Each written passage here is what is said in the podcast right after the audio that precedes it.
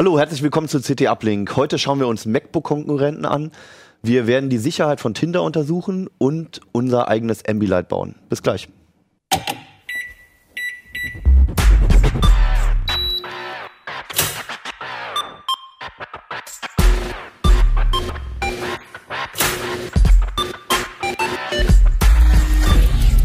CT Uplink. Hallo, schön, dass ihr bei unserem Podcast reingeklickt habt. Wir haben eine druckfrische CT 1116 hier. Da werden wir über einige Themen gleich sprechen.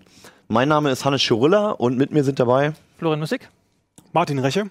ganz neu und frisch jetzt mal. Und äh, überhaupt gar nicht mehr frisch, Stefan Portek. Du warst schon so oft hier, du kannst einfach nicht mehr. ne? Du kannst einfach nicht mehr.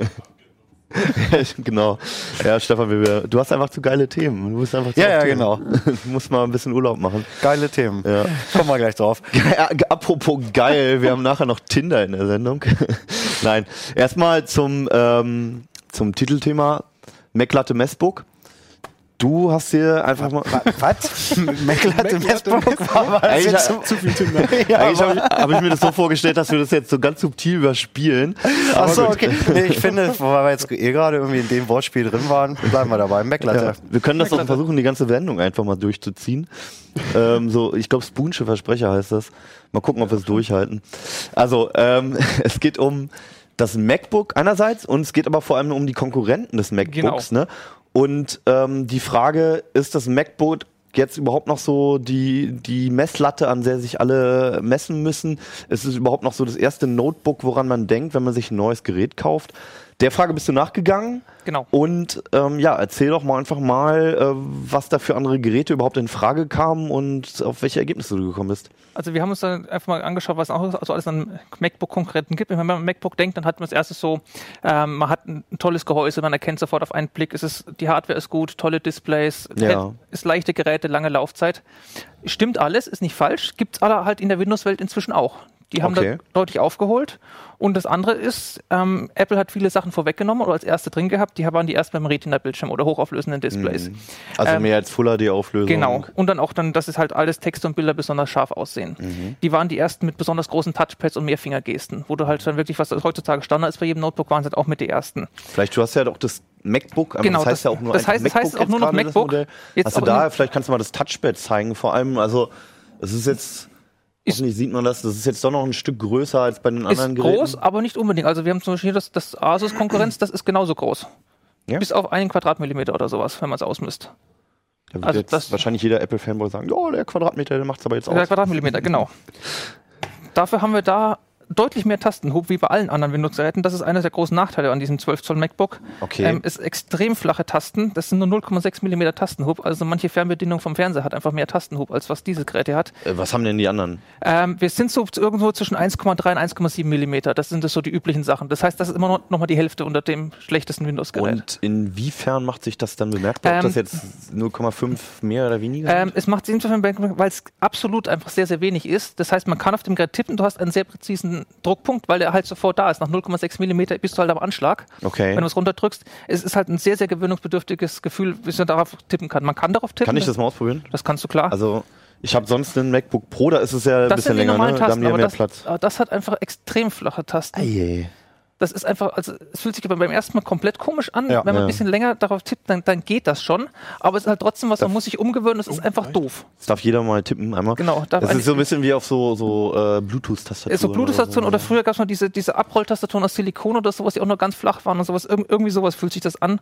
Okay. Und das ist einfach komisch. Das heißt, Also, so, soweit Apple immer Vorreiter war oder vielleicht auch ist, genau. Also ähm, sind sie erst mit einer so flachen Tastatur, aber es ist in dem Fall halt nicht unbedingt was Gutes. man findet halt auch Punkte, ähm, mit denen man vielleicht nicht mehr ganz zufrieden Genau. ist den Der zweite große Kritikpunkt an diesem Notebook ist, dass es, es hat genau zwei Schnittstellen, nämlich auf einer Seite einen Kopfhörerausgang, Mhm. auf der anderen Seite eine Typ C-Buchse und das war es. Jetzt mal äh, Umfrage in der Runde. Wie viele Geräte habt ihr mit Typ C-Buchse zum Anschließen? Wie viel Peripherie? Äh, keine. Ja, gut. Keins. Okay, ja, ich auch nicht. Nee. Es geht es nicht darum unbedingt, dass es auch Typ C ist, weil Typ C bringt ein paar Vorteile. Mhm. Es geht hauptsächlich darum, dass es auch nur eine Buchse ist. Die Buchse mit, hat USB, klar, das ist mal der Name. Ähm, man kann sie allerdings auch als Monitorausgang benutzen. Ähm, das Gerät wird darüber geladen und da haben wir schon das Problem. Wenn ich das Netzteil anstöpsele, war es das mit Schnittstellen. Das heißt, Okay. ich kann keinen USB-Stick, eine Platte oder sonst irgendwas dran anschließen. Ähm, das ist dann einfach Sache. Wobei Äh, der, der Vorwurf ist nicht neu. Ne? Das ähm, haben sie ja schon mal so gemacht, dass Das- man sich gefragt hat, ja, okay, ich kann mich jetzt entscheiden, entweder schließe ich eine externe Tastatur an, meinen USB-Stick oder ich lade das Ding auf. Genau. Ich meine, es, es gibt etwas, ein also bisschen dabei Abhilfe geblieben, gibt ne? es ja, man kann diese schönen Adapter noch dazu kaufen. Und Das was heißt- kostet der? Ich, ich müsste es lügen, ich weiß es gerade nicht. Ja, aber ich werde jetzt mal als Gegenbeispiel, ne? Ich meine, hier bei dem MacBook Pro, da gab es ja auch immer die Kritik, wenig Schnittstellen, Ja. aber immerhin hat man, auch wenn es nur zwei Buchsen sind, es sind immerhin Standard-USB-Buchsen Genau. noch. Also, oder was heißt Standard? Standard ist das Also auch, aber das ist auch schon. ähm, es, es sind, sind halt die- ist vor allem, es sind zwei Buchsen. Ja, das heißt, genau. selbst wenn eine belegt ist, ich habe noch eine zweite. Wir haben jetzt zum Beispiel einen Konkurrenten, der sieht ziemlich ähnlich aus. Das muss man einfach mal lassen. ja, Ähm, von HP, das ist das EliteBook Folio. okay. Hat auch hier einen Audioausgang und hier halt dann zwei Typ C-Buchsen. Mhm. Ähm, Ach so, aber dieses Typ C, das setzt sich trotzdem Das wird bei sich den anderen durchsetzen, Herstellern einfach weil es ein bisschen kleiner und flacher ist, Ja. das kommt. Äh, man sieht es ja hier, da bleibt einfach an den Geräten nicht mehr viel mehr übrig, wenn man noch was anderes einbaut. Also normale USB-Buchse oder Mhm. auch ein dickerer Stromstecker, HDMI und Display, wollen wir gar nicht drüber reden. Also das ist übrigens bei den Smartphones, habe ich, ich hatte letztens einen High-End-Smartphone-Test und da ist es jetzt auch so, dass halt diese Micro-USB-Buchse der Typ C-Buchse mittlerweile weicht. Die ist noch für andere Dinge zuständig als beim Notebook, Genau. aber es geht wirklich zu Typ C. Ja, Genau, das ist.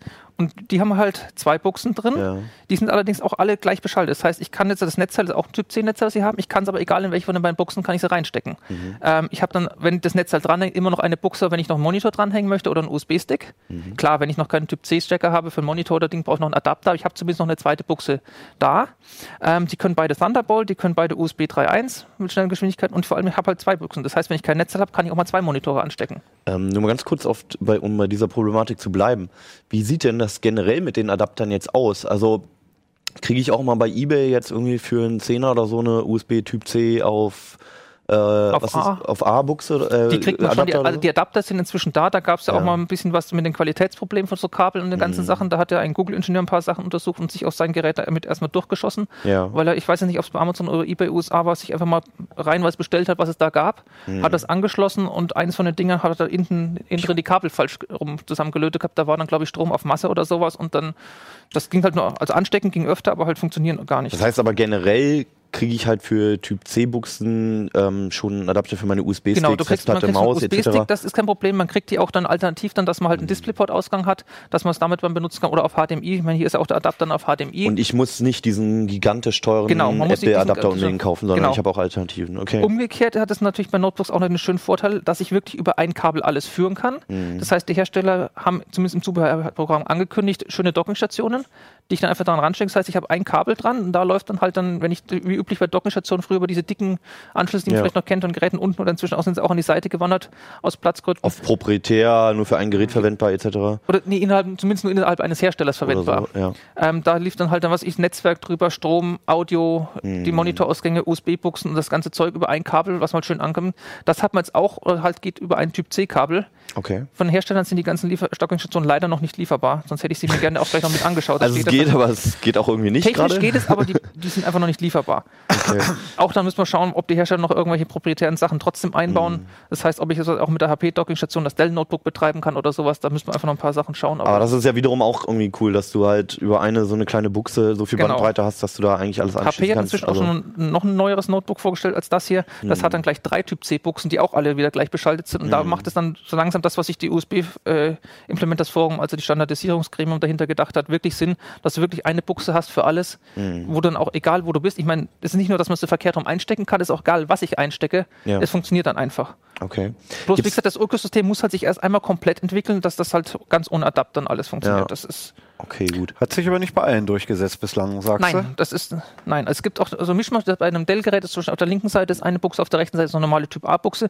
Das hängt vom jeweiligen Hersteller dann ab, was die gerade noch einsetzen und einbauen. Aber es kommt auf jeden Ist Fall. auf alle ne? Fälle das wird der neue Standard werden. genau, also es ist seit, seit, seit letztes Jahr IFA oder sowas, da kamen die ersten Notebooks mit dem Ding und ich, wie gesagt, Mhm. je flacher die Geräte sind und dann auch bei allen neuen, die da kommen, da wird dann immer mindestens eine von den Buchsen dran sein. Gehen wir doch in den Merkmalen einfach mal weiter. Also es, du hast ja ein paar Merkmale der MacBooks erwähnt, auch das Display, Laufzeit etc. Genau. ähm, Gute uns, Displays kriegt genau, picken uns einfach das Display raus. Es ist Gen- ja nicht nur die Auflösung, sondern die hatten ja auch, auch, immer auch die Qualität, das ist die immer Farbwerte und die Kontrast genau, also das, ja auch immer sehr gut. Wobei, das muss bei Apple auch sagen muss, gilt nicht bei allen Geräten. Die MacBook Air zum Beispiel haben immer noch TN-Panel Mhm. und keine IPS. Das heißt, da hat man auch ein schlechteres Bild als bei den teureren Geräten. Also das wundert mich so bei den iPad, äh, bei den ähm, MacBook Air, wenn du darauf kurz äh, gu- guckst, Nein, das andere- nochmal versprochen. Heute ist der Tag für Versprecher. Äh, ja, da musst du, da wird dir manchmal ein bisschen schlecht, wenn du halt irgendwie ein besseres Display gewohnt bist. Genau, auch von der Auflösung her. Ja. Das sind die einzigen, wo noch kein Retina da ist. Mhm. Und das ist einfach so eine Sache, das ist irgendwo. Also man hat kann das, was ich gerade gesagt habe, das ist offensichtlich nicht pauschal die Genau, es, es geht ja. nicht pauschal. Ja, okay. Und ähm, was haben die anderen Hersteller zu bieten? Können die mittlerweile mithalten? Das war ja schon Also, immer ein Alleinstellungsmerkmal, gerade in der Größe. Ne? Ist aber inzwischen keines mehr. Also das äh, Dell Notebook, was sie haben, das ist das XPS 13. Die haben jetzt halt irgend so, Ich rupfe es hier jetzt einfach genau, mal ruft hoch. es mal hoch. Das ist ja Ähm, schon ganz schick und äh, Das ist ganz auch. schick. Vor allem, es ist Ja. auch, wenn es auf den ersten Blick kleiner aussieht, ist ein 13 Zoll Gerät. Man sieht es Ja. am eingeschalteten Gerät durch diesen extrem dünnen Rahmen. Das ist wiederum ein Alleinstellungsmerkmal von dem XPS Dell, 13 genau. und ich, das gibt es auch in 15 es gibt Zoll. auch 15 Zoll, aber diese Panel, diese mit dem besonders dünnen Rand, die hat Dell momentan exklusiv. ne? Genau. Also das ist echt Das ist cool, ja. unfassbar dünn und hat auch einen praktischen Vorteil, dass das Gerät an sich einfach kleiner ist. genau, ne? die Grundfläche ja. ist kleiner und nachdem die Grund, beziehungsweise die Displayfläche halt auf die Grundfläche definiert, kann das Gerät uns dadurch ein bisschen kompakter ausfallen. Welche Auflösung hat das jetzt hier? Kann Das, das, mit müsste einem jetzt MacBook 3200 mithalten? auf 1800 oder so sein. Also das ist sogar mehr als das. Okay. Ähm, für- Ist das schon 4K? Nee, das ist noch keine 4K. nicht das ne? ist 3840 auf, Ja. lass mich schlagen, 2160. Okay. Ist 4K. Das gibt es zum Beispiel das hier als Option. Ich meine, das ist hier Full HD in matt. Mhm. Man kriegt es aber halt auch noch mit dem 4T, äh, 4K Touchscreen. Also Auflösung, wenn man noch mehr haben will als ein MacBook, kriegt man mittlerweile auch bei Genau. anderen Herstellern. Auch in Kombination dann sonst mit den anderen Werten, also Kontrast und Farbwerte und so weiter. Das gut? sind, ich würde das ist, also wie gesagt, das hier gibt es auch mit dem matten Full HD Panel. Dann. Was es halt nicht gibt, ist hochauflösend und matt. Gerade die Kombi, die haben die Hersteller Okay. nicht im Angebot. Das heißt, wenn du hochauflösend bist, bist du bei Touch. Aber Touch ist halt auch wieder eine Sache, die es bei Apple nicht gibt. Ja, generell nicht, ja. Genau, ge- das haben die nicht vorgesehen. Auch Stiftbedienung. Ich meine, Was ist denn, also wo du jetzt gerade mit Touchbedienung ähm, erzählst, ähm, was ist denn mit dem iPad Pro? Das wird ja auch so ein bisschen als Notebook-Ersatz verkauft, ne? richtig, es ist Notebook-Ersatz. Mhm. Aber halt kein vollwertiges Notebook. Grund? Ähm, es ist ein, hauptsächlich ein Tablet. Also ich meine, bei den Geräten hast du, wenn man sich jetzt zum Beispiel das ThinkPad anschaut, das kann man halt auch als Tablet benutzen. Hier das, äh, was so aussieht, als Genau. wäre es schon kaputt. Genau, das ist nicht kaputt, das ist halt ein Notebook, was man machen kann. Okay. Ich habe hier noch das, ach, das ist noch verriegelt, ähm, das Gegenstück von, von Toshiba. Das kann man halt wirklich komplett nehmen. Dann hat man hier das, das Tablet. Ab wann ist es denn wirklich kaputt? Ach, gar nicht. Okay. Das geht, das, Versuch doch mal, Stefan. also, Also nur für die Zuhörer, das äh, Gerät, das lässt sich halt die Tastatur nach hinten klappen und eigentlich jetzt ein bisschen dickeres Tablet, genau. Windows-Tablet benutzen. Die Ne? Tastatur war noch abgeschaltet, also man hat jetzt irgendwie keine Fehldrücke beim Halten Ja. oder sowas. Ähm, es ist halt so, es ist als Tablet vielleicht nicht so das Beste, Ja. aber man kann es halt auch als Tablet benutzen. Es geht halt. Es geht halt Ja. und vor allem, es ist halt ein, definitiv ein vollwertiges Notebook mit dem ganz normalen Betriebssystem, Ökosystem. Da ist ein normales Windows 10 drauf oder Windows 10 Pro bei den tollen Geräten, bei den teuren sogar. Ja. Das heißt, ich kann das genau so benutzen. Also, ich meine, einen Film anschauen, das Ah, geht ja. ja genauso. Die Drehung funktioniert bei den Genau. Geräten. Also bei dem Toshiba kann man es auch noch zusätzlich abnehmen. Wirklich. Genau, das kann man abnehmen. Da gibt es auch noch ein paar. Das Surface Book habe ich jetzt nicht hier, da geht das auch. Ähm, Mhm. Und ich meine, durch die Bedienoberfläche von Windows, von, den, von Windows 10, ist ja umstritten mit den Kacheln und alles, aber also es ist zumindest- zumindest besser bedienbar per Hand, als, als wenn man nur diese Desktop-Oberfläche hätte. Genau, Ne? das auf alle Fälle. Mhm. Und es ist umgekehrt als Notebook sogar ein bisschen besser geeignet, weil sie ja das Startmenü wieder zurückgebracht haben, im Gegensatz zu Windows 8 und diese Kacheloberfläche einem nicht so zwangsläufig ins Gesicht werfen, Mhm. sondern man kann sie haben, wenn man es halt wirklich als Touch hat. Und man kann das Gerät halt auch mit Windows 10 als ganz normales Notebook benutzen, ohne je mit diesen Kacheln groß in Berührung zu kommen. Noch eine technische Frage. Bei diesem Gerät, wo du halt Tastatur und Bildschirm trennen kannst, Ja. Wo sitzt denn da jetzt die Hardware? Also normalerweise sitzt es ja unter der Tastatur, der Genau. Prozessor und der Akku und Das so weiter. ist zum Beispiel bei dem Lenovo auch noch so. Mhm. Da ist das so. Das heißt, das sind einfach die ganz normalen Kabel, die sind ein bisschen flexibler und die Scharniere, Ja. dass man umklappen kann. Genau. Bei dem sitzt jetzt hier alles in der Tablet-Einheit. okay. Ähm, beziehungsweise halt ein Großteil. Also wir hatten die Tastatur, klar, Touchpad ist noch nicht da. Klar. Mhm. Die haben jetzt hier auch noch einen großen zweiten Akku unten eingebaut und halt ganz, ganz viele Schnittstellen. Also man sieht hier noch den klassischen VGA-Ausgang ist dran. Auf der anderen Seite ist noch eine klassische LAN-Buchse. Das heißt, das, das kriegt man ein Tablet halt nicht rein. Aber die Hauptplatine sitzt in dem die Tablet. Hauptplatine ist dann, das, das heißt- Ding hier ist der vollwertige Rechner, ich kann ihn so benutzen und habe mit dem Ding hier dann auch über 10 Stunden Laufzeit, so wie es hier ist. Der Akku macht es nochmal doppelt. Also ich habe insgesamt bei dem Gerät, wenn man es einfach nur stehen lässt, Desktop an, habe ich über 25 Stunden Laufzeit gemessen. Wow. Mit beiden zusammen. Okay. Das, ist, das ist einfach mal eine. Ansage. Also damit ist auch die Frage geklärt, Laufzeit ist auch nicht nur noch ein Nein, Alleinstellungsmerkmal definitiv von nicht. Apple. Das ist, weil die, ich meine, die benutzen einfach Intel-Prozessoren Mhm. und die sind, wenn man es richtig macht, einfach auch besonders stromsparend. Das Asus Notebook hat auch 15 Stunden Laufzeit geschafft unter Windows. Das MacBook war bei 17 Stunden oder sowas. Ähm, es kommt ja halt eher darauf an, wie gut ist der Hersteller, was die ganzen Stromsparmechanismen dreht, dreht an allen Stellschräubchen, was es so gibt. Ähm, Komponentenauswahl noch ein bisschen BIOS-Pflege, Treiberpflege und dann halt ein bisschen Betriebssystem auch noch. Also das Gerät hat unter Windows haben wir hier nur 10 Stunden gemessen. Aber klar, die Windows-Treiber sind halt nicht so toll gepflegt bei Apple wie die, die Mac-Treiber und dann. Florian, wunderbar, dass du mir schon den Übergang geliefert hast. Wir waren nämlich schon bei den Prozessoren jetzt. Hier der, äh, der Asus, den, den Stefan gerade in der Hand hat, da steht jetzt Core i7 drauf. Genau. Also äh, so eigentlich der schnellste ist- Intel-Prozessor, ne? Oder ein Mobilprozessor, von- genau, für die, für die, gerade für so flache kleine genau, Notebooks. i7 ist das. Prozessorgruppe zumindest. Ähm, was steckt denn in den anderen drin? Ähm, es ist teilweise Core i, teilweise Core M. Der Core M ist eine besonders stromsparende Variante vom Core i, also es ist selbe Prozessorgeneration und so weiter. Das heißt Skylake, sechste Core i-Generation, beziehungsweise ist jetzt dann die zweite Core M-Generation. Ähm, ist genau dasselbe drin. Der Ähm, steckt auch in dem Apple MacBook. Der steckt ne? im, der, genau, ein Core M steckt hier im Apple MacBook drin, in dem Elitebook Folio ist ein Core M drin und in dem Toshiba Tablet. Alle anderen Notebooks, die haben dann die Core Is. Okay. Kann man das irgendwie an den Gehäusemaßen oder sowas festmachen? Kann man sagen, An die den sind dann Gehäu- alle ein bisschen An, billiger? oder an den Gehäusemaßen nicht. Woran man es merkt, ist, wenn man das Ding einmal unter Last setzt, weil die ganzen Core M-Geräte sind nämlich lüfterlos. Okay. Das heißt, da wird die Wärme nur übers Gehäuse abgeführt. Das heißt, die bleiben, egal was man mit den Dingern macht, einfach geräuschlos.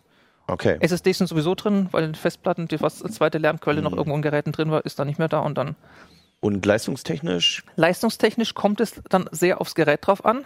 Also HP hat die Kühlung bei den Core M-Prozessoren sehr gut im Griff. Mhm. Ähm, die kommen an den Leistungsdaten fast an die Core i-Prozessoren, also zumindest an so einen i3 oder i5 ran. Wow. Ähm, bei Toshiba und bei Apple ist das leider nicht der Fall. Die brechen früh ein, was, zumindest wenn man sie unter Dauerlast setzt. Die Das- takten dann runter. die takten runter, weil halt, wie gesagt, die, die Geräte werden warm, die heizen sich auf und irgendwo, je nachdem, wo der Hersteller halt dann seinen gewissen Sack ab einer gewissen Temperaturschwelle oder so will ich nicht mehr haben. Oder die Kühlung halt, die sind auch jenes Kühlsystem hat ja andere Charakteristiken, wie schnell das anspricht und so weiter. Ähm, dann gehen die einfach von den Taktraten runter und damit sinkt halt auch die Performance. SSD ist aber Standard mittlerweile. SSD ist Standard, also die Geräte fühlen sich auch trotz runtergetakteten Prozessoren dann einfach immer noch schnell an, das ist nicht die Sache. Also Startmenü aufrufen oder irgendwas starten, das ist alles kein Problem. Aber wenn man halt größere Berechnungen hat, was ich einfach mal die RAW-Fotosammlung durchkonvertiert, ein paar Bilder im Urlaub oder sowas, das dauert halt auf diesen, auf den schlechteren Core M-Geräten dann einfach deutlich länger. Okay. Die Core i-Geräte sind alle mit Lüfter und da gibt es dann kein Alles Problem. Äh, wunderschöne, schön ausgestattete Geräte mit tollen Displays und langen Laufzeiten. Aber einen Schmerzpunkt gibt es ja immer noch, den Preis. Ja, äh, haben die da die Hersteller dann auch ähm, aufgeholt auf Apple? das ist in, in der Klasse wirklich kein Problem. Es kommt aber aufs Gerät drauf an. Also dieses, das Asus kriegt man schon um die 1000 Euro. Okay. Das ist eigentlich auch nicht Preis. Ich müsste die genauen Preise noch mit dem Artikel nachschauen. Ich habe das alle nicht im Kopf. Ähm, da weiß ich, das ist es eine Ausstattungsvariante. Das ist das Topmodell mit 512er SSD, dicksten Core M7 Prozessor und so weiter. Da sind wir bei 2600 Euro. Ähm, hat alle dafür auch noch Wow. ein LTE-Modem und alles Mögliche drin. Also Und kann auch das als ist zum Beispiel auch eine Tablet Sache, die es bei Apple nicht gibt. Mobilfunk im Gerät eingebaut gibt es nicht, muss koppeln. Das Asus ist hier ist eins der günstigen sogar. Das ist eines der deinem Test. günstigen, hat dafür, was mich ein bisschen stört, was sonst bei allen Premium-Geräten gilt, was gut ist, keine beleuchtete Tastatur. Ach gut, das ist vielleicht eine Geschmacksfrage. Ist eine Ich, Geschmacksfrage. bin, ich sitze hier gerade vor, ich habe so einen Plastikbomber zu Hause, der leistungstechnisch irgendwie auch okay ist, aber nicht so geil aussieht wie das ja, hier. das, das ist es halt. Also auch, auch die anderen haben inzwischen, also es ist echt sehr hochwertig. auch andere Hersteller haben schicke Töchter, oder wie dieses Sprichwort heißt. Ja. Also vor allem, wenn man so viel Geld ausgibt, also man kann immer über die technischen Details sprechen und dass man bei anderen Herstellern für das gleiche Geld Genau. mehr bekommt als bei Apple und so weiter. Aber wenn ich dann privat so viel Kohle für ein Gerät ausgebe, soll es halt auch irgendwie Spaß machen. Genau, und das haben die Und Hersteller Dann muss es auch schick aussehen. Genau, Ne? also wie gesagt, Unibody-Gehäuse, da hat Asus relativ schnell nach Apple Ja. nachgezogen. Ist das offensichtlich okay? Ich hätte jetzt erwartet, weil das ist so haarscharf am Original optisch und von, von der ganzen Anmutung und Aber guck doch mal hier die Bürstung des Genau, die Bürste ist ist anders, aber, aber Ich die, ganz, die ganze Ich Form. meine, das hier, wenn man anschaut, wie gesagt, wenn da jetzt nicht das HP-Logo, sondern der Apfel dann oben drin wäre, dann ich hätte jetzt gedacht, dass Apple da irgendwie wieder irgendein Gebrauchmuster hat und Asus jetzt in Grund und Boden Na gut, verklagt Ich, ich meine, es, ist, es, es, sie haben auch alle runde Ecken, was ja damals das. Ich könnte schwören, dass es bestimmt irgendwelche gab Verhandlungen gab und juristische aber- Prüfungen und so Also weiter. bei den ersten Zenbooks habe ich mir auch gedacht, aber das ist inzwischen auch schon fünf, sechs Jahre her und zumindest Okay. verkauft Asus sie weiterhin noch. Also okay. ansonsten alternative Materialien. Ähm, Toshiba setzt zum Beispiel auf Magnesium statt auf Aluminium, ist noch ein bisschen leichter, aber schwieriger zu verarbeiten. Macht ein bisschen Preis. Merkt beim Gewicht ist bei dem Sieht Gerät. auch jetzt, kannst du ja mal gut, doch wobei, ja, sieht Ja. auch ganz schick aus. Also Ist- man ist merkt schon, dass trotzdem es Metall ist, ja. Genau, es ist Metall. Fasst sich ein bisschen wärmer an. Also Gut, das ist halt, halt weil da hinten jetzt in dem Fall auch der Prozessor drin ist, der halt dann nur über die Rückseite gar gekühlt wird. Und es wackelt. Das, das wackelt ein bisschen, ja. Das, Nee, das ist oben, das, die, die, die Mechanik ist, ich habe das auch Toshiba gesagt, die meinten, was ich biegt, bricht nicht. Das ist die alte Flugzeugflügelweisheit, aber Ich probiere es nochmal. Äh, Gab es nicht mal so Bandgate bei Apple? ja, Die haben sich auch davor gebogen. Nein, also das, das ist hier einfach ein bisschen drin. Also mich würde es zum Beispiel stören, wenn man im Zug sitzt oder sowas. Dass, Ja, dass, wenn so ein bisschen Vibrationen kommen, dann, dann die nerven mit dem Gerät. Mhm. Ich meine, die haben aber bei jedem Notebook-Display, wenn es nicht komplett starr ist, das wackelt alles ein bisschen nach. Mhm. Ähm, aber die haben sonst alle, wie gesagt, das hat halt die 360 Grad schon hier komplett. Das hier kann man zumindest komplett flach klappen. Was auch nicht viele Notebooks können. Warum man das auch immer tun sollte. Ähm, wenn du Touch hast, dann kannst du natürlich noch mehr zeigen. Ich meine, du kannst auch so noch ein bisschen was zeigen. Mhm. Ähm, ich kriege zum Beispiel manchmal von Lesern das Feedback, ähm, dass sie solche Sachen wollen, weil sie auf Rednerpulten arbeiten. Da hat man das Gerät ja sowieso ein bisschen schräger Ja, gestellt. okay, dann ist es angeschrägt und, und dann, möchte man dann reicht, also, dann reicht normale, ja. der normale Winkel Mhm. nicht mehr aus. Ja, das hat gut. man dann mit solchen Scharnieren zum Verstehe ich, Beispiel. Ähm, alternativ ja, jetzt nochmal zum Abschluss vielleicht Butter bei der Fische. Ähm, ist das MacBook noch die Messlatte? Also ich meine, es gibt Müssen nicht ein MacBook, aber messen? es ist, es sind, MacBooks sind weiterhin gute Notebooks, keine Frage, aber die anderen haben genauso aufgeholt. Wie gesagt, Laufzeit, Okay. schicke Displays, wertige Gehäuse, Ja. gibt es da alles genauso. Das heißt, es lohnt sich, sich ein bisschen umzuschauen bei den anderen Genau. Herstellern, vielleicht zu überlegen, was man eigentlich haben möchte, worauf man Wert legt. Genau. Ich meine, wenn wir jetzt gerade nicht bei Apple bei den, bei den MacBook Air sind, die knapp unter 1000 anfangen, dann hat man auch sehr hochpreisige Geräte. Und in dem Preisrahmen findet man bei denen locker auch irgendwas. Okay. Und ansonsten hast du einen schönen Leitfaden eigentlich im Heft mit dem Test. Da wird jedes einzelne Detail, was wir gerade nochmal angeschnitten haben, wird nochmal im Detail beleuchtet. Ähm, ich denke, wenn man auf der Suche nach so einem Gerät ist und auch bereit ist, halt natürlich in diese Preisregion vorzudringen, findet ihr hier alle Details auf. 16 Es sind Seiten. nicht alle Konkurrenten. Es gibt noch viel mehr Geräte in, Ja. in der Windows-Welt, als was ich jetzt in den Test Gut, hatte. aber es gibt einem viel an die Hand, glaube ich, um das überhaupt generell einzuschätzen und ähm, auch seinen eigenen Interessen mal überhaupt auf den Zahn zu fühlen. genau. Sind wir ja fertig mit dem Thema, ne?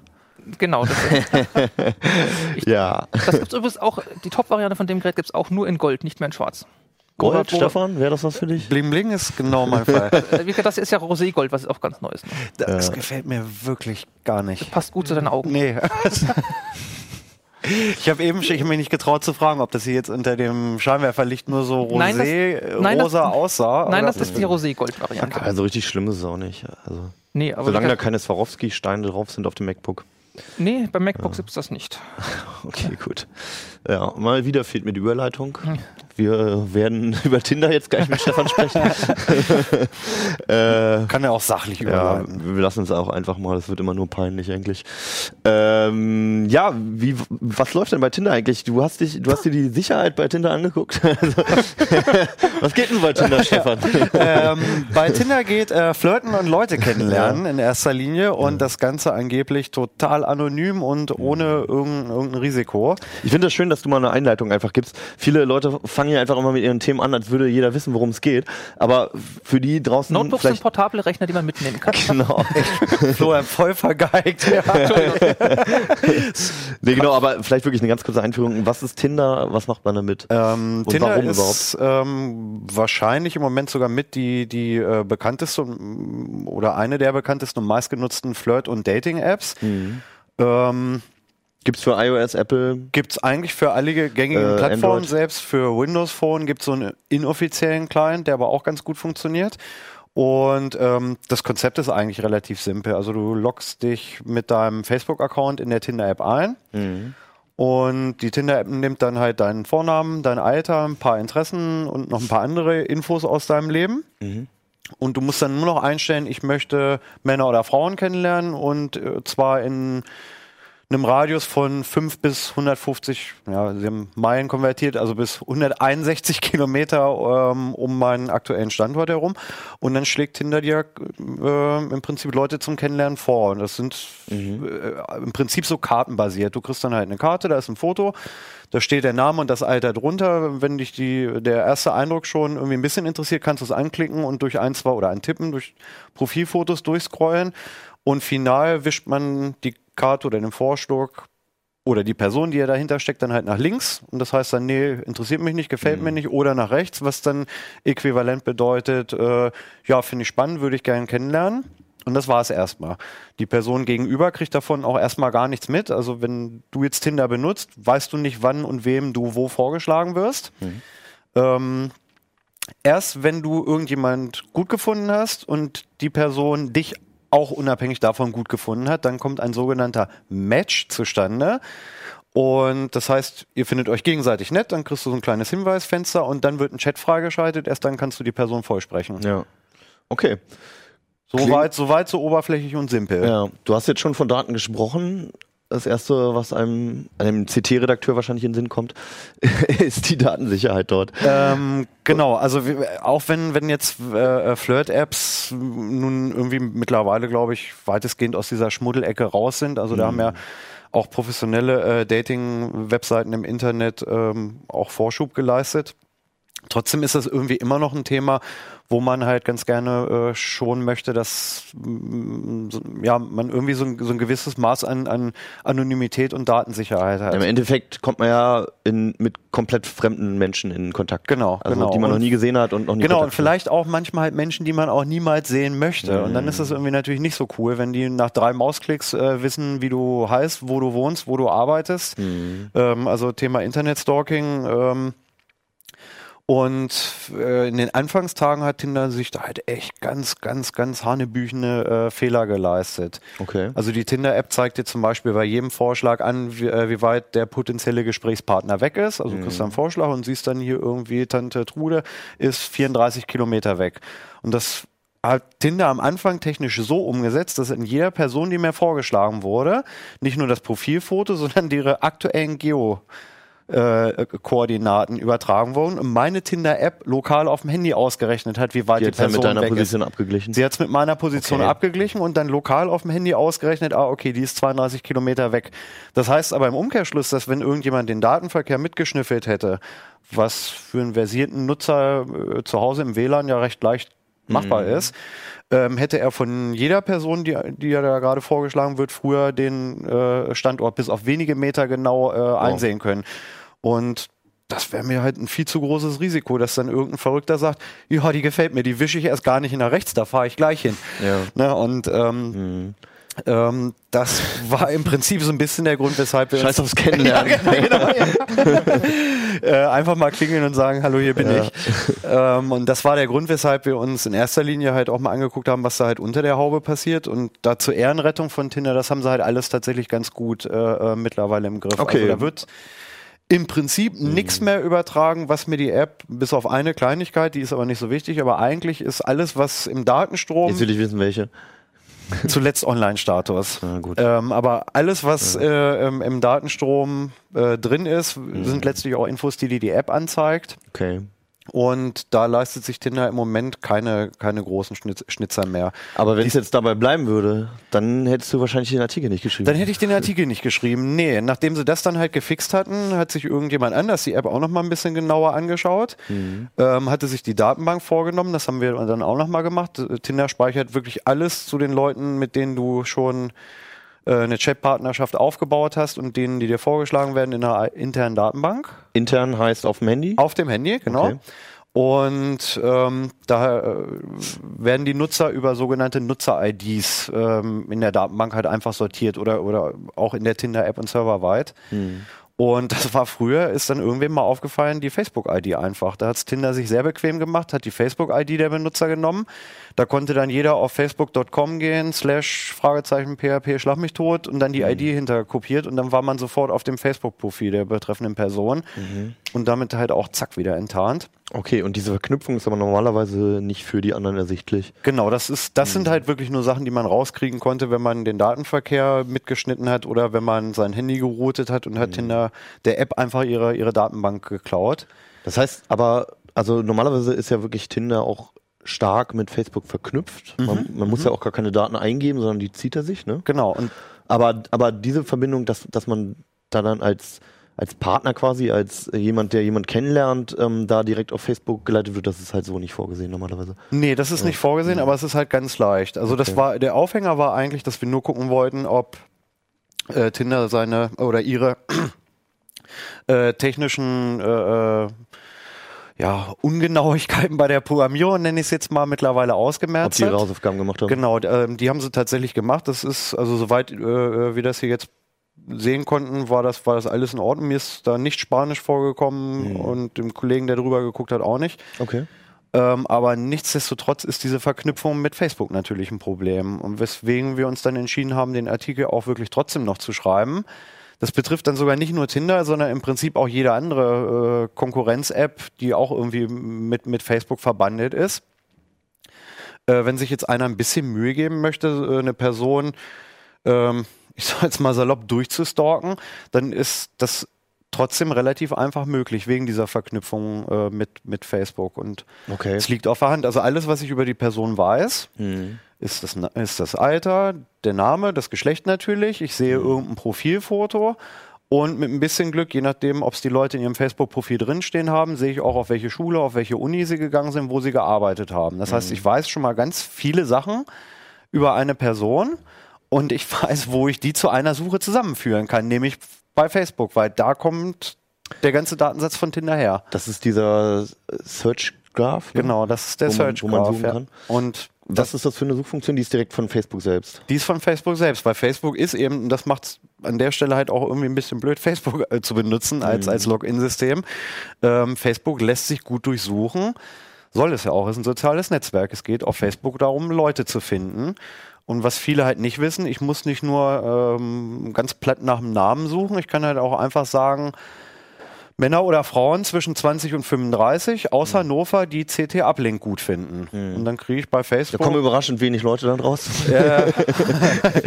Ja, ich. Pff, gut, okay. Ähm, nee, äh, ich weiß nicht, wie viele wie viel Nee. Facebook-Fans hat CT Uplink. Ich, weiß hab's es jetzt gar nicht Äh, Tausend haben wir gehört. aus der Tausend sagt Regie. Jom, ja gut, dann das erklärt Ich habe es ausprobiert und es waren halt so 15 Stück. Also es gibt, Ja. glaube ich, tatsächlich in der Altersklasse nicht so viele Männer aus Hannover, die CT Uplink gut finden. Aber so kann man, äh, kann man die Leute relativ leicht tatsächlich enttarnen. Wenn man ähm, jetzt wirklich anonym bleiben möchte Ja. und bei mir steht Name, Alter drin, dann Das heißt aber, also wenn ich, wenn ich jetzt mit Absicht meine Daten verschleiern möchte, also falsche Angaben machen möchte, müsste ich das halt auf äh, meinem Facebook-Profil schon machen, ne?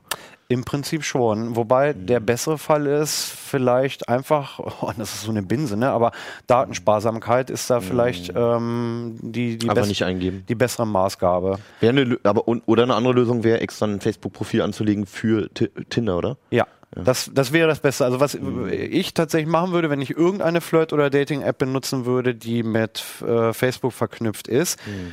würde ich mein Facebook-Profil auf jeden Fall erstmal abriegeln. Das heißt, ich würde ähm, meine Likes, meine Interessen Mhm. ähm, in den Privatsphäre-Einstellungen auf nur für mich oder auf für Freunde sichtbar stellen. Ich würde meine Freundesliste abschalten. Tinder zeigt dir zum Beispiel auch gemeinsame Freunde an, wenn mir da jetzt, jetzt irgendeine Dame vorgeschlagen wird. Freunde aus Tinder oder Freunde aus Facebook? Jetzt kommt's, Freunde aus Facebook, was viele Leute ähm, total blöd finden. Es taucht eigentlich jeder, der Facebook benutzt, taucht wahrscheinlich an irgendeiner Stelle auch mal in Tinder auf. Ungefragt. Selbst ungefragt, selbst wenn er Tinder gar nicht benutzt. Also ich könnte jetzt, wenn ich jetzt irgendeinen, irgendeinen äh, ähm, weiblichen Vorschlag habe, beispielsweise irgendwie eine deiner Mitbewohnerinnen aus eurer WG, da würde ich sehen, Hannes Cirulla, gemeinsamer Freund. Obwohl du Tinder noch nie benutzt hast beispielsweise. Und das hat, glaube ich, schon für so manchen Beziehungskrach gesorgt an, an einigen Stellen. Und, es, und die Person wäre dann auch halt auch leicht enttarnt, ne? weil dann gehe ich einfach auf dein Facebook-Profil und äh, äh, durchsuche deine Freundin nach dem Klar. Vornamen, der mir angezeigt wird und dann kenne ich die schon. Das ist ja auch generell das, also oft das Problem mit diesen Kontaktlisten, die hochgeladen werden von den Apps, dass du, obwohl du selbst halt sehr sparsam mit deinen Mhm. Daten umgehst, dass jemand anderes natürlich auch deine Daten Genau, hat und genau. sonst wo immer hochladen kann. Genau. Also eigentlich kann man sich gar nicht gegen wehren, wirklich. Ja, nee, eig eigentlich kannst du dich kaum gegen wehren. Also ich, die Idee mit dem Fake-Account ist äh, ziemlich gut und was ich eventuell auch machen würde. Aber, aber ganz kurz auch mit dem Fake-Account. Ich meine, du willst ja trotzdem, ähm, dass die anderen Leute wissen ungefähr, wie alt du bist. Mhm. Die anderen Leute müssen trotzdem wissen, dass du aus der und der Stadt bist. Das ist ja wichtig für Tinder, sonst funktioniert's ja nicht. Ja. Also wenn du, wenn du da Timbuktu angibst, aber Leute aus München suchst, dann hilft dir das ja nichts. Ja, Dann wirst du, ja. kriegst du ja keine Matches, oder? Eben, wobei Standort kannst du dich ohnehin nicht gegen wehren. Das funktioniert ja tatsächlich dann auf, auf Geodaten des, des Smartphones. Also musst ne? du sowieso freigeben, ja. Das, äh, da, ja, ansonsten funktioniert dieses Ganze, ich möchte ja Leute aus der Nähe ja, kennenlernen. ja, genau, also das meine ich. jetzt, äh, oder mit dem ja. Alter ja auch. Genau, Also genau. das sind ja Daten, die du den anderen angeben musst. Genau, an der Auch Stelle würde ich jetzt auch nicht tricksen, aber Tinder Mhm. greift nun mittlerweile mehr oder weniger ungefragt halt auch bei Facebook auf deine äh, Mhm. schulische äh, Laufbahn, Unilaufbahn und deine Arbeitgeber äh, zurück. Die, das sind alles Daten, die ich dann halt gar nicht angeben würde. Ja. Man kann in, Ja. in der Facebook-Webseite, wenn man sich dort einloggt, kann man unter dem App-Einstellungsmenü, also verknüpfte Anwendung mit Facebook, kann man die Häkchen wieder wegmachen, dass Tinder da nicht mehr drauf zugreifen kann. Dann sagt die App aber gleich beim nächsten Start, ho, ho, ho, ho, irgendwas stimmt nicht, ich brauche Also man kann Rechte. von Facebook aus den Apps wiederum die Zugriffsrechte Ja, aber entziehen. wie gesagt, Tinder prüft es einmal ab und Ja. sagt dann sofort, nee, so kann ich nicht starten, auf Ja, keinen klar, Fall. ja. Deswegen wäre es eigentlich fast besser, sich einen zweiten Facebook-Account Mhm. zu machen und dann halt wenigstens den Arbeitgeber nicht einzutragen. Weil also ich, damit bist du dann halt Also warum wirklich, auch? Ja, eben. Ne, wen interessiert denn das? Naja, Ähm, außer du arbeitest echt bei einer coolen Firma, aber so wie wir. das soll ja manchmal auch beeindrucken beim anderen Geschlecht, aber ja, aber puh, ach nee, ich weiß nicht. Äh, ähm, also äh, ich ja finde, gut, ich okay. finde Also das Arbeit- muss halt jeder für sich entscheiden, ob das dann der ausschlaggebende Genau, Charakterzug ist, den, den man da, da äh, veröffentlichen möchte. oder Gemein, nicht. also gemeinsame Freunde kann ich ja im Prinzip Ja. sogar noch nachvollziehen. Das ist Ja. halt ein bisschen blöd, weil man halt auch sofort äh, äh, seine Anonymität los ist. Ja. Aber wenn du es halt jetzt wirklich als, als reine Kennenlern-App benutzt und dir Mhm. wird irgendjemand vorgeschlagen, mit dem du irgendwie 15, 20 gemeinsame Freunde hast, wo du dich dann halt auch fragst, wieso habe ich die denn auf der letzten Geburtstagsfeier, wo ich eingeladen Ja, war, genau. nicht ohnehin schon kennengelernt, dann mag das praktisch sein. Aber wie gesagt, Arbeitgeber ist Okay. eigentlich Privatkram. Ähm, das würde ich nicht wollen. Du hast noch, ganz kurz, du hast noch ähm, eine andere Suche angewandt, nämlich du hast einfach nach den Bildern mal gesucht. Wie Ja. hast du das angestellt? Ähm, ganz, ganz profan, wo, wo die Leute aber auch vielleicht nicht drauf kommen, dass das ein Problem ist. Deswegen hatte ich ja eingangs schon gesagt, die Profilfotos, die man in irgendwelchen Datingportalen nimmt, die sollten vielleicht nicht an anderer Stelle im Internet genauso nochmal auftauchen. Was dann wieder für den Fake-Account spricht. Was- Oder für den Zweit-Account, sage ich Für mal. den ja. Zweitaccount Ja. zumindest sprechen würde. Also wenigstens andere Bilder benutzen als Mhm. das Facebook-Profilfoto und das Xing- oder LinkedIn-Profilfoto.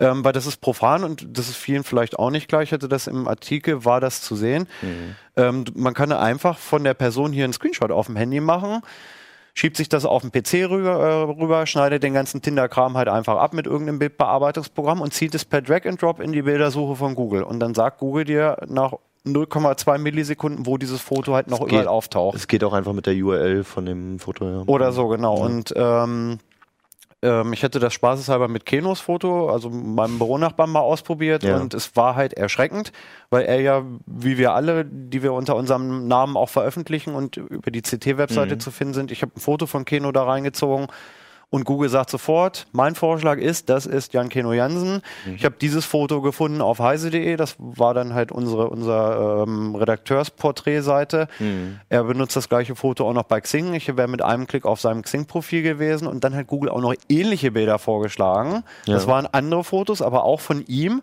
die dann halt wieder zu anderen sozialen Plattformen verlinkt haben. Und das ist natürlich der Worst Case. Wenn ich irgendjemanden angezeigt werde und die Person macht einen Screenshot, haut das in die Google-Suche und Mhm. weiß halt komplett von vorne bis hinten über Xing meinen Lebenslauf seit der Grundschule. Das sind alles Aber Sachen, witzigerweise kam auch ein äh, Foto von Martin Fischer. Es kam auch eins von Martin Fischer, die, hast. obwohl die optisch jetzt nicht solche Ähnlichkeit hatten, da hat der Google-Algorithmus wohl eher irgendwie wegen Mhm. gemeinsamen Arbeitgeber quergeschossen. Ja, Okay. Oder Schwarz-Weiß-Fotos sind es auch alles ähnlich. Genau, oder es waren beide. Schwarz-Weiß-Fotos, vielleicht war das dann für Google ein Grund, aber, aber nichtsdestotrotz, ähm, Mhm. Wer da halt irgendwie auf Nummer sicher gehen möchte, dass da halt irgendwie ein verschmähter Chatpartner nicht dann halt irgendwie doch Sonntagnachmittag plötzlich vor der Tür steht. Mit Kaffee oder nicht? Ja, oder mit einer geladenen Pistole, man weiß es ja nicht irgendwie. Ne? Wenn es der Strauß Blumen ist, ist ja vielleicht noch okay. ähm, nee, und dessen sollte man sich halt tatsächlich bewusst sein. Du bist Ja. in, in, also nicht nur bei Tinder, das, das Problem mit den Fotos ist ein generelles Pro äh, Problem. Das betrifft jede Flirt-App und halt auch jedes Datingportal im Internet. Ja, auch und sonst einfach jedes Social Network. Genau, Auch, ne? Also äh, manche, manche Netzwerke möchte man ja trennen voneinander. Ja, genau. Und ähm, man lässt sich, ähm, selbst wenn der Anbieter ähm, seine Hausaufgaben gemacht hat und da technisch keine Probleme sind, wenn ich Geschlecht, Alter, Wohnort, ein, zwei Facebook-Interessen weiß, Mhm. kriege ich die Person in der Regel über die Facebook-Search-Graph-Suche ähm, zumindest auf Facebook schon mal gefunden. Und wenn alle Stricke reißen, mache ich einen Screenshot vom Profilfoto. Und ähm, ich habe das spaßeshalber mal gemacht. Ich habe ähm, weiß gar nicht, wie, wie viele Screenshots ich da reingeschmissen habe. aber Ich hatte irgendwie doch bei einer relativ kleinen Stichprobenumfang, weil dann war es mir, äh, ähm, es ging ja darum zu zeigen, dass es geht, deswegen wollte ich es jetzt nicht mit 100 oder 200 Profilen ausprobieren, aber ich hatte bei einem kleinen Stichprobenumfang Trefferquote von 40, 50 Prozent nur schon über das Profilfoto reingeschmissen, zack, bei LinkedIn gewesen. Und Okay. ähm, das ist den Nutzern, glaube ich, nicht klar und das ähm, kann dann halt auch peinlich enden. Ja. Gut, also lieber ein bisschen abschirmen, Ja. wenn man es dann so benutzen möchte. Ja. Genau. So, jetzt haben wir endlich mal wieder ein richtig schönes Bastelthema. ähm, du bist heute das erste Mal in der Sendung, Jawohl. Martin. Schön, dass du da bist erstmal. Ähm, du hast hier diesen riesigen leuchtenden Kasten mitgebracht. Das ist nicht Ja. unsere neue Studio-Deko, nee, sondern nicht. ein selbst gebasteltes Ambilight. Genau. So, für die Leute, die es nicht wissen, was ist Ambilight? Ambilight, das ist eine Technik von Philips. Die setzt Philips in vielen Fernsehgeräten ein. Da sind ganz viele Leuchtdioden auf der Rückseite des Fernsehers installiert. Eine Software wertet den Inhalt des Bildes aus, also das, was gerade beispielsweise im Fernsehen läuft, an, wird an den Rändern farblich ausgewertet. Und in diesen Farben leuchten dann die Leuchtdioden auf der Rückseite des Fernsehgerätes auf. Dadurch entsteht der optische Eindruck, dass das Bild ein bisschen vergrößert wird. Und man muss es ganz ehrlich sagen, jedenfalls finde ich es so, es ist ein sehr angenehmes, sehr entspanntes Fernsehen einfach. Okay, weil man einfach so einen Lichthof dahinter hat. Genau, richtig. Bevor wir noch viel, viel länger darüber sprechen, vielleicht gucken wir es uns einfach mal an. Ähm, Regie, können wir vielleicht mal das, die gewissen Bilder, also wir haben sogar ein Video, wow. Ja, genau. Das ist jetzt schon euer Bastelprojekt, ne? Genau, aber einfach genau. mal dieser Eindruck, es bildet sich dahinter halt so ein farbiger Lichthof, Genau. der sich an dem Bild selbst orientiert. Jetzt haben wir hier zwei verschiedene. Was ist der Unterschied zwischen den beiden Bildern? Auf der linken Seite ist die billige Lösung mit einer Lichterkette von eBay für knapp 25 Euro und auf der rechten Seite ist das, was wir hier auf dem Tisch auch liegen haben. Das hat der Kollege Hansen gebaut mit den sogenannten Pix Stripes. Oh. Das ist eine Lösung, die ist deutlich teurer. Ja. Und deutlich besser, ne? Ja, deutlich besser, sieht sehr viel schöner aus. Also Okay. wenn man das mag, dass das sehr intensive Farben sind, ähm, dann ist diese Lösung die teurere, die bessere. Und das haben wir dann gegeneinander gestellt und dann auch nochmal mit dem Original Ambilight verglichen. Das ist jetzt allerdings nicht auf diesem Video drauf. Also Problem grundsätzlich ist wahrscheinlich einfach, dass man die nur an Philips-Fernsehern bekommt Genau, normalerweise. Ne? richtig. Ab Werk nur an den Philips-Fernsehgeräten. Sonst muss man halt selbst bauen, wenn man was für andere Okay. Fernsehgeräte haben möchte. Und im Original ist es so, da, egal was ich drauf gucke, da kann ich das Licht anmachen und Genau. ob ich da jetzt die, die Spielkonsole oder den DVB-T-Empfänger oder sowas anschließe oder auch einfach über äh, Fernseh gucke, der richtet sich darauf ein einfach. Völlig ne? richtig, genau. Okay.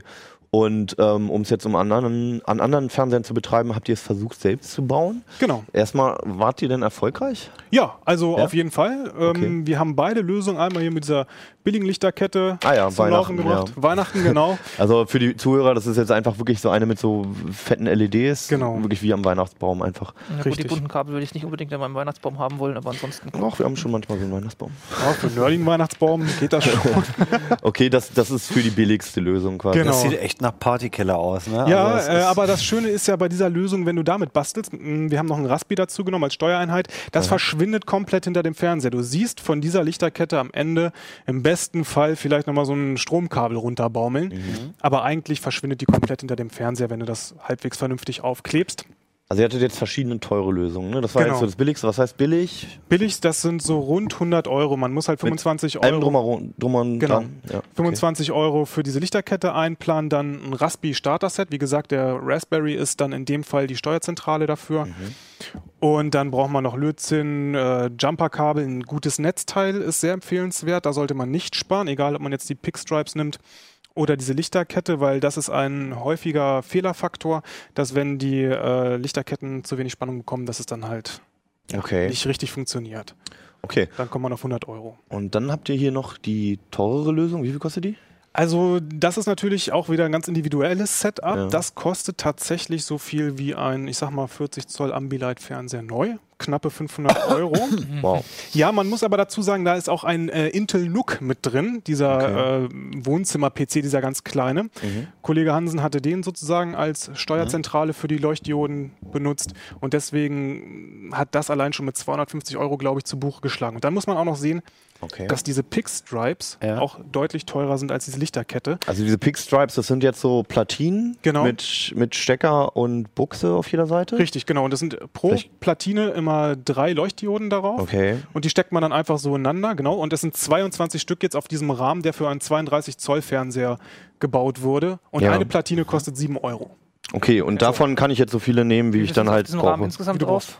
22 sind 22. Für Okay. einen wie, viel, wie großen Fernseher? 32 Zoll. Okay, 32. Was also, also eher ein bisschen klein. sogar. Unterkante ist, ja. Also für Ja. einen äh, äh, 40er, 47 ist, glaube ich, Standard, was die Leute so zu Hause haben, bräuchte ich dann wohl nochmal deutlich mehr. Ja, offensichtlich. nochmal einen Über ne? 30, über 30 dann. Da zahlst du dann nochmal mehr, auf jeden Fall. Genau. Könnte Okay. ich die Lösung auch mit dem Raspi steuern oder braucht die zwingend den 250 Euro Heim? Nee, die würde auch mit dem Raspi funktionieren. Der limitierende Faktor ist eigentlich der äh, Chipsatz der LEDs und das ist in beiden Fällen ein WS2801 und der Raspi kann das auch ansprechen. Da muss man, genau. Okay, jetzt sind wir schon die Bauteile durchgegangen. Also vielleicht nochmal zum Überblick. Man hat die LED-Ketten, entweder halt diese Platinen oder halt preiswertere. Es gibt auch, glaube ich, so LED-Ketten zum Kleben. Ne? Ja, genau, mit beidseitigem Klebeband. Die Okay. sind auch sehr schön. Ähm, die wollte ich zuerst benutzen, Ja. aber die sind halt auch schon wieder deutlich teurer. Und weil mein Bastelprojekt mit dem Raspberry und dieser Weihnachtsbaumkette das günstigste sein sollte, habe ich dann noch die günstigste Mhm. Also hast du die LEDs absolute Budget-Version genommen. Genau. Was kommt dann noch dazu? Ein Steuerchip? Oder ist der schon integriert? Der ist hier integriert. Genau. Ah, okay, Man muss ist- halt nur zusehen. Ja. Das war bei dieser Lichterkette ein bisschen blöd. Es lag keine Belegung, keine Kabelbelegung bei, also Mhm. keine Anleitung, wo drin stand, welches Kabel für was da ist. Und erst eine längere Internetrecherche hat ergeben, wo ich dann auch was anschließen muss. Denn da kommen dann, wie man hier sieht, die Anschlüsse und die wollen dann natürlich mit dem Raspberry, mit den Mhm. GPUs verheiratet werden auf der einen Seite und auf der anderen Seite muss man natürlich auch noch äh, Pluspol und Erdung für das Netzteil dann daraus ziehen. Okay. Aber immerhin kann man sie alle individuell ansteuern. Ja, Das wäre erstmal so das Hardware-Paket. genau. Ähm, jetzt stellt sich für mich vor allem die größte Frage, wie greife ich denn da das Bild ab? Also die Philips-Fernseher mach, machen das irgendwie intern, wissen, wo welche Farbe gerade im Bild ist. Ja. Ähm, wie mache ich das jetzt bei den Teilen? Da Kann ich da einfach irgendwas zwischen das HDMI-Kabel stecken? Oder? Nee, das sind äh, einfach Softwarelösungen. Also äh, Kollege Hansen hat Ambibox benutzt Aha. und ich habe ähm, auf meinem Raspberry den Medienplayer Kodi benutzt und Hyperion. Hyperion hat dann das Bild ausgewertet. ganz kurz, da gibt es also wirklich spezialisierte Software, die Genau, auf diese richtig. Ambilight Selbstbauprojekte Ja. ausgelegt ist. Gibt es okay. jede Menge, genauso wie es auch jede Menge Tutorials im Internet gibt und man sehr schnell den Überblick verliert. Ja. Boblight ist zum Beispiel auch so eine Geschichte. Das dürfte vielen vielleicht ein Begriff sein. Das war mal eine Mhm. Zeit lang ziemlich en vogue bei diesen Ambilight-Klonen. Okay. Aber das heißt aber, ich brauche auch irgendein Abspielgerät, wo die Software drauf läuft. Das heißt, der Raspberry oder der, der PC, das heißt, das Video oder was ich immer angucke, muss auch dann davon zugespielt Genau, werden. in unseren Fällen ist das so. Beim PC hat man natürlich noch den großen Vorteil, wenn du Fernsehen gucken willst, kannst du einen USB-DVB-T-Stick beispielsweise anschließen oder noch einen externen Zuspieler, eine Medienfestplatte. Und Das genau, heißt, wenn ich einen Fernseher zu Hause habe, der bislang an der Antennenkabel hängt, das bringt mir nichts. Also das Fernsehbild kriege ich damit nicht genau. noch vergrößert. Und wenn ich jetzt irgendwie eine Playstation anschließe zum Zocken oder eine Blu-ray abspielen will, könnte ich irgendwie mit HDMI Ein- und Jein. Ausgang irgendwo. Also das ist dann nochmal eine Stufe weiter. Du musst das Signal erstmal splitten äh, mit einem Splitter und dann brauchst du noch einen Umwandler, der das digitale HDMI-Signal in ein analoges Signal für die Steuersoftware umwandelt. Das heißt, du hast dann den Computer, du hast die Konsole, dann hast du den Splitter und den äh, sogenannten Grabber und dann geht das in den Computer rein. Und da wird das dann ausgewertet, dieses analoge Signal ausgewertet, während das digitale Signal weiter an den Fernseher geht. Also das funktioniert schon, ist aber ein Ja. großer Aufwand Ja. und ähm, sehr, sehr kabellastig tatsächlich. Klang auch so jetzt Ist gerade. es auch. Also ich muss ehrlich sagen, ich finde die Lösung, die wir gebaut haben, sehr schön. Mhm. Ich kann mir das auch vorstellen, tatsächlich zu Hause hinzuhängen. Aber wenn es dann um externe Zuspielgeräte geht, würde Das heißt, ich kann einfach ganz normalen Monitor nehmen, der jetzt keinen TV-Tuner hat und damit dann Ambilight raus. Genau, und wenn du dann Filme Mhm. über deinen Rechner guckst, dann wird das wunderschön illu- illuminiert. Also muss man auch entscheiden, ob man das jetzt unbedingt für Kinofilme haben möchte, die man irgendwo als Datei oder sowas hat, oder halt, ob es einem fürs Fernsehen wichtig ist. Ja. Dementsprechend muss man es ein bisschen anders aufbauen. Man kann es im Endeffekt, wenn man es irgendwann möchte, tatsächlich noch nachrüsten. Aber es ist, Mhm. es ist tatsächlich auch alles nicht so einfach, wie ich fand, wie es in den Internetforen beschrieben wird. Da ist ja immer so, ja, das habt ihr in zwei Minuten zusammengedengelt. Ja. Nein, das war es vor allem mit der Mhm. Raspi-Lösung nicht. Mhm. Oder wenn man das sieht, was Kollege Hansen zusammengebaut hat, äh, mit einem wunderschönen Sperrholzrahmen, liebevoll. Man kann es an die Weserhalterung des Fernsehers aufschrauben. Okay. Das ist dann auch schon ein bisschen zeitintensiver. Also wir haben da schon ganz, ganz ordentlich. Du hast auch eine Demo vorbereitet? Ja, genau. Und zwar Wir können es ja mal probieren. ob Licht aus, bitte. Regie. So, ich hoffe, es funktioniert jetzt auch. Äh, der Rechner ist mir nämlich schon einmal zwischendrin. Wusste ich gar nicht, dass die Regie sowas für uns tut überhaupt hier. So, genau. Ich habe jetzt hier So, Wollen wir den, wollen, Ja, sollen wir den anheben? Das ist jetzt sozusagen Also, äh, das Original Philips Video ähm, für Ambilight. Ja. Und jetzt müsste man das irgendwie, ja, ich weiß, das ist nicht ganz Nee, richtig das ist rum, aber das, ne? das ist nicht so schlimm. Ich glaube, es gibt einen ganz guten Eindruck, dass die LEDs tatsächlich Ja, gut, die Farbverläufe des Bildschirminhaltes wiedergeben. Mhm. Ja. ja. Und das funktionierte bei der Lösung halt wirklich sehr, sehr gut. Das haben wir in dem kleinen kurzen Zwischenvideo gesehen. Was man sich übrigens auch auf der CT-Homepage noch angucken kann. Auch eine Bilderstrecke vom Basteln, vom verzweifelten Redakteur. Wie lange habt ihr denn dafür gebraucht? Boah, äh, die Stunden habe ich nicht gezählt, aber es war eine Woche mit wenig Sonnenschein im Bildschirmlabor auf jeden Fall. Okay. Also es ist nichts, was man am Sonntagnachmittag mal schnell macht. Aber Also wenn man Maker, wenn man Ja. Maker ist Ja. Und sich in die Materie nicht komplett neu einarbeiten muss, Mhm. bei mir war es definitiv der Fall, Mhm. dann kriegt man das vielleicht tatsächlich an einem Nachmittag hin. Doch, das würde ich schon sagen, aber wenn man völlig ähm, Also wenn man schon mal gebastelt hat, wenn man weiß, wie Netzteile funktionieren. das. Genau, genau, wenn man keine Angst vom Löten hat. Gut, hatte ich jetzt auch nicht, aber ich habe seit irgendwie sieben oder acht Jahren hatte ich nicht mehr gelötet, kein Lötkolben Ich, mehr in der ich weiß, gehabt. welches Ende man anfassen darf und welches nicht. Ja, okay, das, das wusste ich dann auch noch glücklicherweise, sonst äh, würde ich hier nicht sitzen, glaube ich. Mhm. Äh, genau, also für welche, die, für Leute, die basteln können, ist das wahrscheinlich am Ähm, Nachmittag gemacht. Die billige Lösung. Projekt ja super spannend, äh, würde es gerne nachbauen. Ich bin aber bekennender Internet-Stream-Gucker. Ich hatte mit Sven mal irgendwann drüber gesprochen, äh, es gibt auch so Lösungen, dass man ernsthaft so mit dem Handy den Bildschirminhalt nochmal abfilmt und Ja, das ja. Handy sagt dann irgendwie dem Steuercomputer, Genau. was, taugt das was? Habt ihr, oder, Das haben oder wir ist nicht das so ein ausprobiert. Fricke-Scheiß, dass man schon im Vorfeld sagt, nee, Das haben wir nicht ausprobiert, aber wenn du dein Streaming äh, quasi illuminieren willst, dann Ja. ist die Lösung hier genau die richtige. Ach, Weil du ja, gehst auf. YouTube, schmeißt dein Video an oder ähm, dachte jetzt mehr an Netflix oder Amazon. Ja, aber das kannst du ja Kann- über den Rechner laufen lassen. ja, stimmt. genau, das Ja. kannst du im Browser laufen lassen. Das ist ja eigentlich prädestiniert dafür. Ja.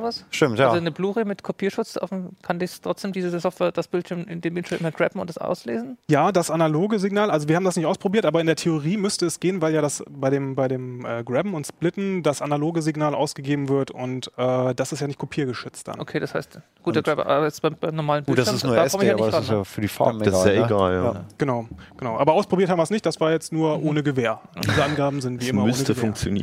Es, es müsste, könnte, Berühmte letzte Worte, so wie Waren ich stecke das hier jetzt mal rein, das Kabel. Ja, ne? genau. Genau, das waren seine letzten Worte. Auch dieses Ähm, Notebook hast hat du ein denn- 360 Grad Scharnier. Hast du denn jetzt ähm, so ein Ambilight zu Hause? Nein, noch nicht. Woran hapert's? Zeit, tatsächlich. Ah ja, okay. Also es ist tatsächlich die Also Zeit. eigentlich willst du es schon haben. Ich würde es schon gerne haben. Mhm. Ich wäre mir aber tatsächlich noch gar nicht so sicher, welche Variante ich nehmen würde. Ich würde wahrscheinlich dann die mit den, du hast es angesprochen, Kleber-LEDs. genau, mit den, mit den beidseitigen Mhm. Klebeband mal ausprobieren. Okay. Und ja, vielleicht kommt das irgendwann nochmal bei mir zu Hause. Was wir aber auf jeden Fall nochmal ausprobieren wollen in, eine der nächst, in einer der nächsten Ausgaben, dauert wahrscheinlich noch ein bisschen, Mhm. ist das, was ihr angesprochen habt, nämlich das Einbinden von externen Zuspielgeräten, von Mhm. externen Videoquellen, Mhm. Konsole etc. Also HDMI durchschleifen. genau, das mit dem Grabber und Splitter. Okay. Das wollen wir nochmal. Ähm, eine Frage noch ähm, wegen der Latenz. Ähm, wenn ich jetzt, also gerade bei Spielen, ne, wenn ich schnell Ja. wechselnde ähm, Bildinhalt habe, kommen, kommen die Systeme da hinterher überhaupt? Das ist ganz witzig. Also ähm, die billige Lösung war während unseres Tests, was das angeht, also was, was schnelle Filmsequenzen auch angeht, sehr gut, sehr smooth.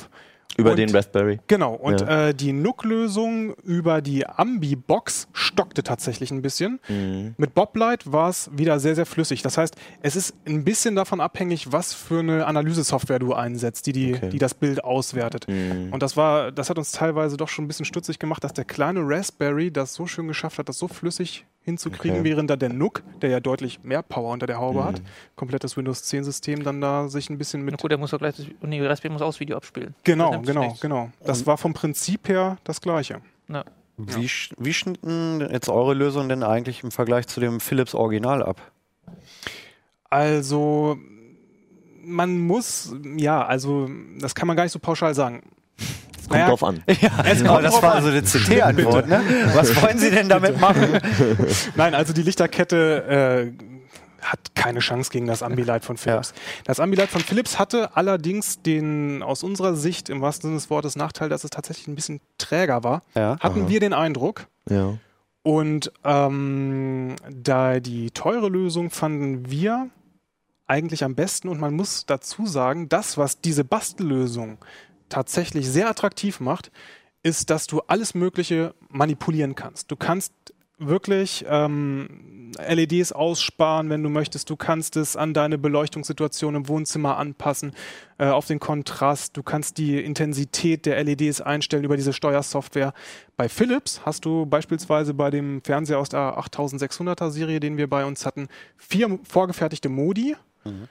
bei denen du nicht mehr manuell wirklich eingreifen konntest. Also haben wir jedenfalls nicht gefunden, dass man da äh, irgendwelche hm. feinen Parameter noch hätte einstellen können. Okay. Also mehr Bastelei, aber man hat ja doch mehr Möglichkeiten. Genau. Okay. Ja gut, ähm, wirst du die jetzt einbauen? Oh, ich gehe ja echt schon seit Ewigkeiten mit dem Gedanken schwanger, mhm. aber Ach, nee, jetzt wird Sommer.